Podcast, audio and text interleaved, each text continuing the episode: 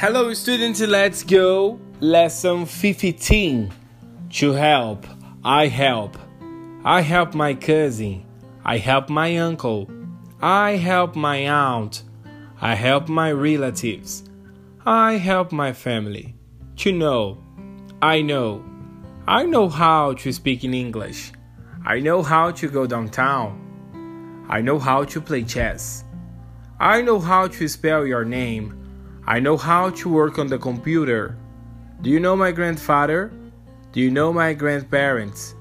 Do you know my teacher? How many brothers and sisters do you have? I have two brothers. I have one sister. How many grandchildren do you have? I have seven grandsons. I have five granddaughters. I have 28 cousins. I have 100 books. I have 250 CDs. Verbs to help, to know.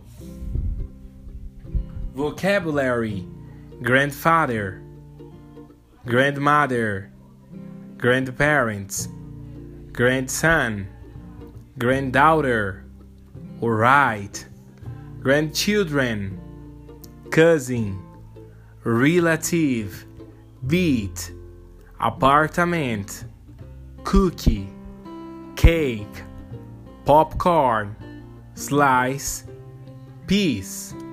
Expression how many, about, grammar 20, 21, 22, 23, 24, 25, 26, 27, 28, 29, 30, 40, 50, 60, 70, 80, 90, 100, 200, 1000.